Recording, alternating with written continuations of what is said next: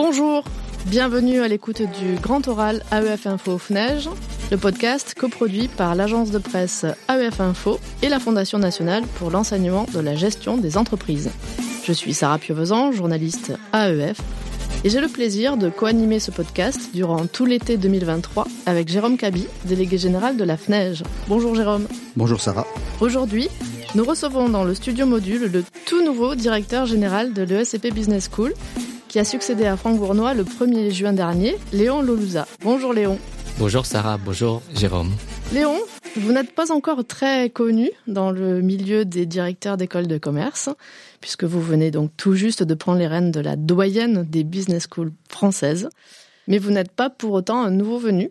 Ça fait presque déjà dix ans que vous êtes au comité exécutif de l'ESCP.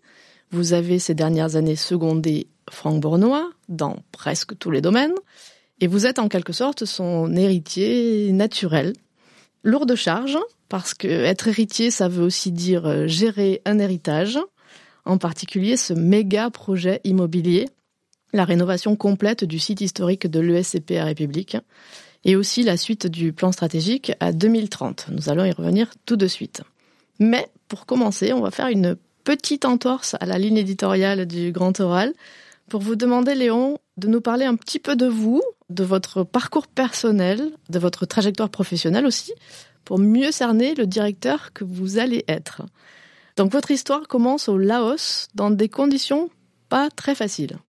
Je suis arrivé en France le 1er janvier 1976 avec mes parents parce que comme vous savez, euh, durant cette période-là, il y avait la guerre civile et nous avons eu la chance d'être accueillis par la Croix-Rouge. Et puis, euh, j'ai aussi la chance d'avoir euh, fait l'école républicaine et je crois beaucoup à cela, à la méritocratie et ce qui m'a permis effectivement euh, de, de faire des études au plus haut niveau, euh, un doctorat plus une HDR, et puis aussi un, l'expertise comptable, comme je suis expert comptable et commissaire au compte. Et aussi euh, la chance de pouvoir d'abord commencer par dans les grandes entreprises, évidemment dans les métiers du chiffre. J'ai terminé justement au niveau de la direction puisque j'étais associé dans les grands cabinets. Et ça, c'était aussi un, une excellente opportunité pour moi. Parlez-nous un tout petit peu de cette enfance au, Laos. Euh, vous m'avez dit avoir fréquenté euh, le temple des bons, vous êtes euh, vous-même bouddhiste, et vous, avez dit que vous aviez l'intention de faire venir à l'ESCP des maîtres dans l'art de la méditation. Oui, parce que en fait, nous habitions en fait, vous savez, le, le, Laos et puis la, la, ma ville natale, le Luang Prabang. Vous savez que je, je vous invite à venir euh, visiter. C'est une, vraiment une très très belle ville et il y a beaucoup de temples, de pagodes. Lorsque j'avais pas euh, classe, euh, j'allais souvent voir les temples puisque c'était à 50 mètres de chez moi et, et je, je, discutais avec beaucoup des bons qui me donnaient un, peu la, philosophie de la vie. Et ça, ça m'a beaucoup euh, appris. Effectivement, euh, à l'ECP, euh, on souhaite mettre en œuvre des méditations et, et, je vais inviter un grand maître indien qui devrait venir à l'automne prochain, s'il peut, si son agenda le permet, pour, durant une semaine, faire de la méditation et parler de la pensée indienne de la vie. Et ensuite un grand maître chinois pour parler, pour faire la méditation et aussi pour parler de l'art de la guerre appliqué au monde d'aujourd'hui. Vous avez l'impression que vos étudiants ont besoin de ça aujourd'hui?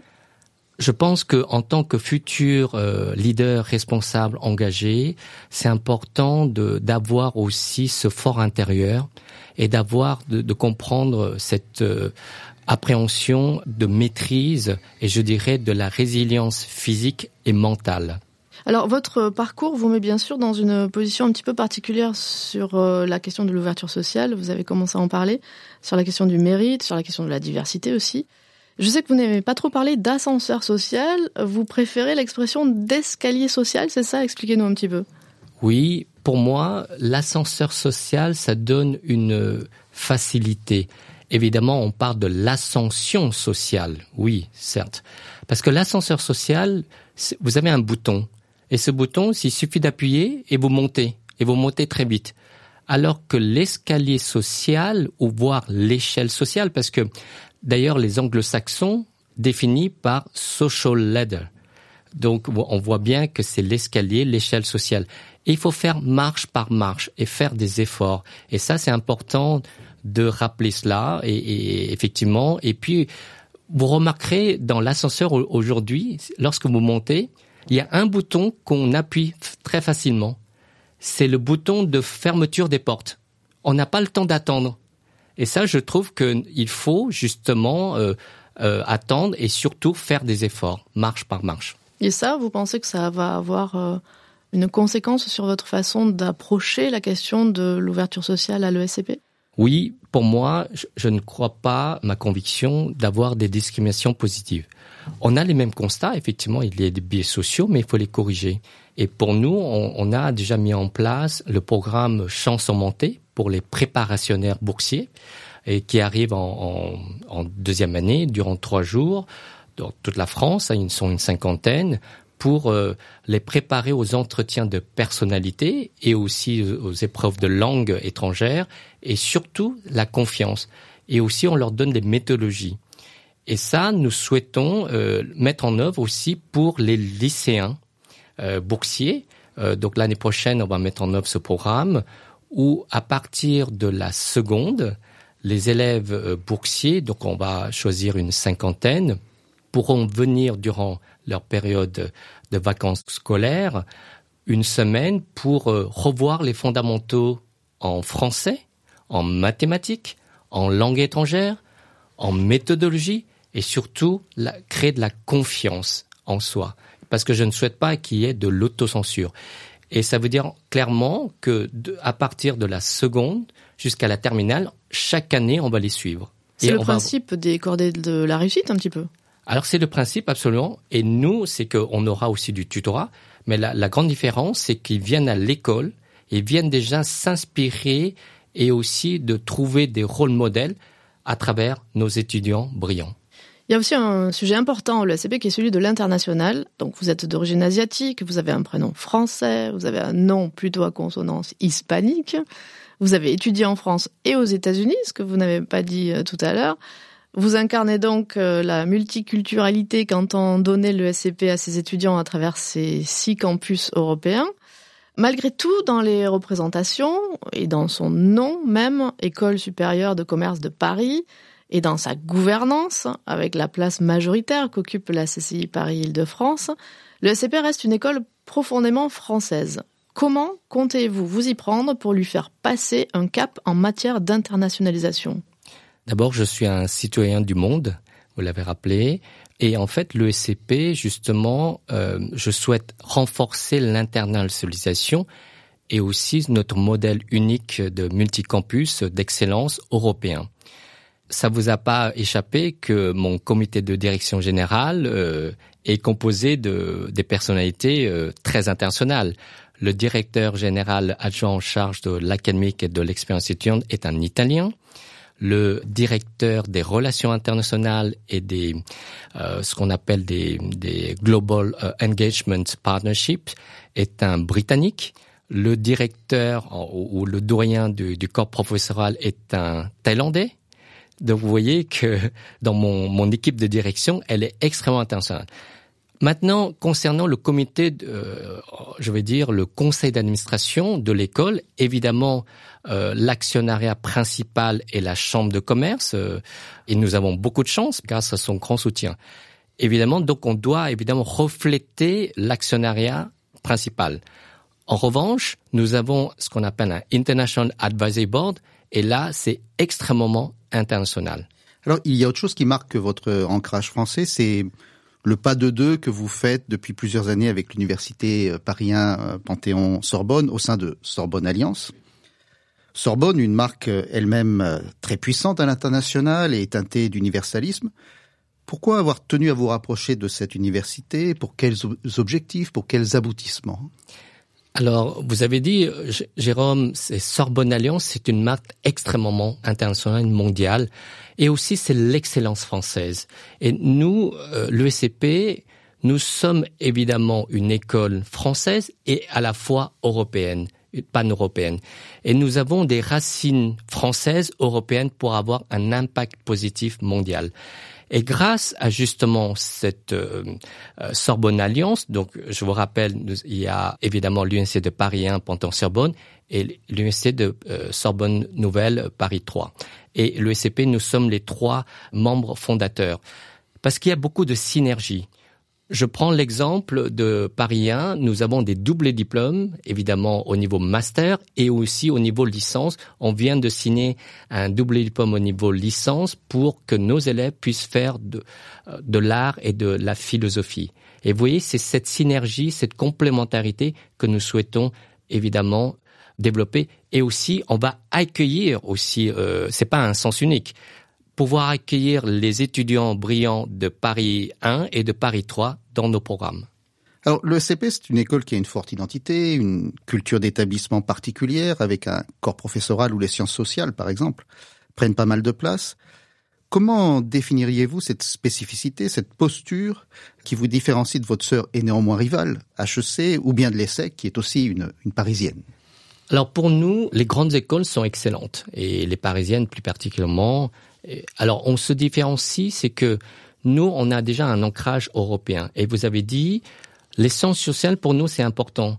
Parce que, je dirais, plus que cela, c'est l'approche multi-perspective, multidisciplinarité, ce qui nous différencie. Et euh, il y a neuf ans, justement, en termes de partenaires internationaux, j'ai euh, créé le, terme ABCDE. En fait, ce sont des, les alliances mondiales dans l'A A pour l'art, B pour évidemment business, C pour culture au pluriel, D pour défense, diplomatie et design et E pour engineering. Alors vous-même, euh, vous avez une carrière professionnelle bicéphale puisque vous avez commencé dans le dans le privé, dans l'audit, que vous avez été associé chez Deloitte, puis chez BDO, Marc et Gendreau. Vous... Le contraire. Ah, d'accord. D'abord BDO, Marc et Gendreau, puis Deloitte, et puis vous menez des, des missions en Asie pour le compte de grandes entreprises, de la Commission européenne ou de la Banque mondiale. Alors, compte tenu de cette expérience de praticien, quelles sont pour vous les, pistes de progrès pour une meilleure collaboration entre les écoles d'une part et les chercheurs et les entreprises d'autre part? Je crois que l'entreprise et les, organisations euh, en général et les, les écoles, les universités ont besoin de travailler ensemble. Parce que nous sommes là pour servir la société. Et nous avons, c'est ce que j'ai constaté, c'est que nous avons toujours des mêmes problématiques. Après, c'est la temporalité qui va euh, se différencier. Dans les grandes entreprises, la temporalité elle est court terme, voire moyen terme. En revanche, pour la recherche, la temporalité, c'est le moyen terme et le euh, long terme. Pourquoi? Parce qu'il faut un temps de prise de recul. Et je crois que justement, euh, mon rôle, c'est de faire le trait d'union entre cette temporalité, court terme, moyen terme, long terme. Ça veut dire les entreprises et les grandes écoles et les universités. Et vous avez la sensation que les véritablement les entreprises s'emparent des résultats de la recherche qui sont menés par les, les membres du corps enseignant de l'ESCP ou, ou, pas suffisamment ou pas encore Alors elles s'emparent mais pas suffisamment. Et je dirais, euh, il y a un grand travail à faire tous ensemble pour que justement nos recherches puissent avoir un meilleur impact et aussi une meilleure collaboration avec les entreprises. D'accord. Et est-ce que vous pensez que les, le profil même des chercheurs, qui souvent n'ont pas été confrontés directement au monde de l'entreprise, peut être un problème dans le cadre de cette relation entre les deux entités? Alors c'est la raison pour laquelle nous avons recommandé hein, à nos jeunes chercheurs qui ont euh, brillamment fait des, des grandes études et, et aussi en, en termes de recherche, qui n'ont pas eu l'occasion, l'opportunité de, de travailler en entreprise, on les encourage aller durant six mois, un an, dans les entreprises et nous finançons leur période d'immersion dans ces grandes entreprises pour mieux connaître les entreprises et surtout leurs problématiques quotidiennes. Vous avez déjà des résultats alors nous, nous commençons et euh, nous encourageons à, faire cela et à travers aussi, comme vous savez, à travers les chaires d'entreprise. Et ça, c'est extrêmement important et extrêmement enrichant parce que il y a ce dialogue. Et je crois que le dialogue est extrêmement important parce que c'est une co-construction entre les entreprises et euh, les, nos chercheurs. Vous-même, Léon, vous avez passé combien de temps en entreprise? 10 ans? 15 ans? 15 ans. 15 ans? Presque plus que le temps que vous avez passé finalement dans l'académie. Comment ça vous aide? Comment vous capitalisez là-dessus pour diriger euh, de manière euh, en tant que directeur adjoint jusque-là et maintenant pour diriger vraiment le SCP Cette expérience de professionnel alors moi, je, je dirais que j'ai passé autant de temps en entreprise que euh, dans, au niveau euh, des grandes écoles, puisque euh, effectivement, j'ai commencé à enseigner en tant que vacation en 1996, ça, ça date pas d'aujourd'hui, et puis devenu permanent à temps partiel en 2005 à l'ESCP, Business School. Je crois que il faut toujours profiter des opportunités d'expérience antérieures et l'expérience antérieure dans les entreprises qui, qui me servent encore aujourd'hui, c'est toujours viser l'excellence. Et l'excellence, j'ai appris au, sein des, des, grands cabinets que lorsqu'on doit délivrer un service, une prestation, c'est toujours l'excellence. Deuxième élément, c'est que je, je, dis à, mes collègues en, euh, dans, dans, dans, les grandes écoles, enfin, et notamment à l'ECP, il faut délivrer à un temps donné. Parce que souvent, dans l'académique, on délivre l'excellence, mais pas euh, par rapport à la date, à l'échéance demandée. Et je crois que ça, c'est ce que j'essaie d'inculquer et de faire progresser mes, mes, collègues. Et, et, je crois que ça, c'est un point important. Right time. Alors, le SCP va faire sa rentrée dans de nouveaux locaux provisoires, porte de Champéret, en septembre, pour toute la durée des travaux sur le site de République qui vont, je crois, durer au moins quatre ans. Craignez-vous que cette situation fasse que l'école va un petit peu euh, en pâtir en termes d'attractivité? On sait que l'immobilier, c'est devenu quelque chose de très important en termes d'attractivité pour les grandes écoles, euh, en tout cas dans formation de gestion. Au contraire, c'est une excellente opportunité et une excellente expérience. Vous savez que grâce à la, Chambre de commerce qui a fait des travaux hein, pour nous accueillir euh, sur le site de Champéret, nous avons fait des travaux d'ajustement complémentaires qui nous a, qui nous ont coûté 5,5 millions d'euros. Et donc, tout ça pour mieux accueillir et augmenter l'expérience étudiante. Le, le, nouveau site de Champéret, pour moi, pour nous, c'est un campus vertical. Et je crois que nous avons, je dirais, des nouvelles expériences. Et durant cette période, de transition, il y a une, des, des expériences nouvelles qui, qui, vont se faire et je crois que c'est ça. J'invite justement, euh, nous, nous, vous invitons à, à, la rentrée pour voir euh, les, vraiment tous les réménagements que nous avons faits pour mieux acquérir et surtout de toujours sentir qu'il y a une vie de campus au sein de ce nouveau site Champéret. On sait qu'HEC prépare une rénovation euh, complète de son campus de Jouy-en-Josas. L'INSEAD va investir 300 millions d'euros sur 10 ans pour repenser complètement son site de Fontainebleau. Vous, vous restez la plus grande école de management au centre de la capitale. Quels seront les aspects les plus marquants du projet architectural à République? Alors, à République aussi, vous savez, nous avons été, vous l'avez dit, l'école, la doyenne des écoles de commerce nous souhaitons créer justement un campus euh, du futur et inouï, exceptionnel. Pour ce campus de République, le budget est quand même de 150 millions d'euros. Et euh, nous remercions la Chambre de commerce, à notre actionnaire, pour euh, nous soutenir dans ce projet exceptionnel. Aussi, il y a les autres campus. Et vous savez, nous allons pouvoir avoir le nouveau campus à Turin, et nous vous invitons en septembre 2024, 8500 mètres carrés, tout neuf, qui allie à la fois la modernité et la tradition, avec euh, toutes les normes écologiques nécessaires. Et nous avons un projet aussi sur le, campus de Madrid pour nous, pour rejoindre unifier les trois sites, parce qu'actuellement nous avons trois sites sur le sur Madrid, et là aussi un grand projet de 12 000 mètres carrés. Vous voyez, euh, Londres pareil, il y a des projets d'extension euh, à Berlin identique. Et vous voyez que lorsque vous vous dites par rapport au projet immobilier de d'HEC de l'INSEAD, effectivement, en termes de budgétaire, c'est assez conséquent pour euh, l'ECP exactement parce que nous allons euh, créer euh, une expérience unique à travers l'infrastructure. Mais alors à Paris, vous nous dévoilez pas grand-chose sur vos projets à Paris. Qu'est-ce, comment il va être ce campus de République dans cinq ans?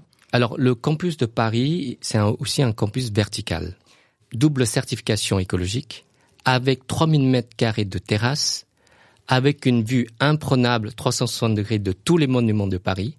Donc on aura ce qu'on appelle un rooftop, hein, et, les étudiants, tout le monde pourrait y venir, et avec des expériences en termes aussi de classe très intéressantes. Et là, je peux pour l'instant pas vous dévoiler, euh, mais c'est vous, dommage. alors je, je, fais un peu du teasing si vous voulez, mais au fur et à mesure, on, va vous dévoiler des petites euh, avancées, euh, des, des choses qui sont uniques. Jérôme, nous sommes déjà invités à Champéret, à Turin. Donc, je vous propose de nous inviter sur le campus parisien de l'ESCPA République, mais dans cinq ans, je crois, hein, pas avant. L'objectif, c'est en 2027. 2027. Dans quatre, dans quatre ans. Nous arrivons au terme de cet entretien. Merci beaucoup, Léon, de vous être prêté à cet exercice en tout début de mandat.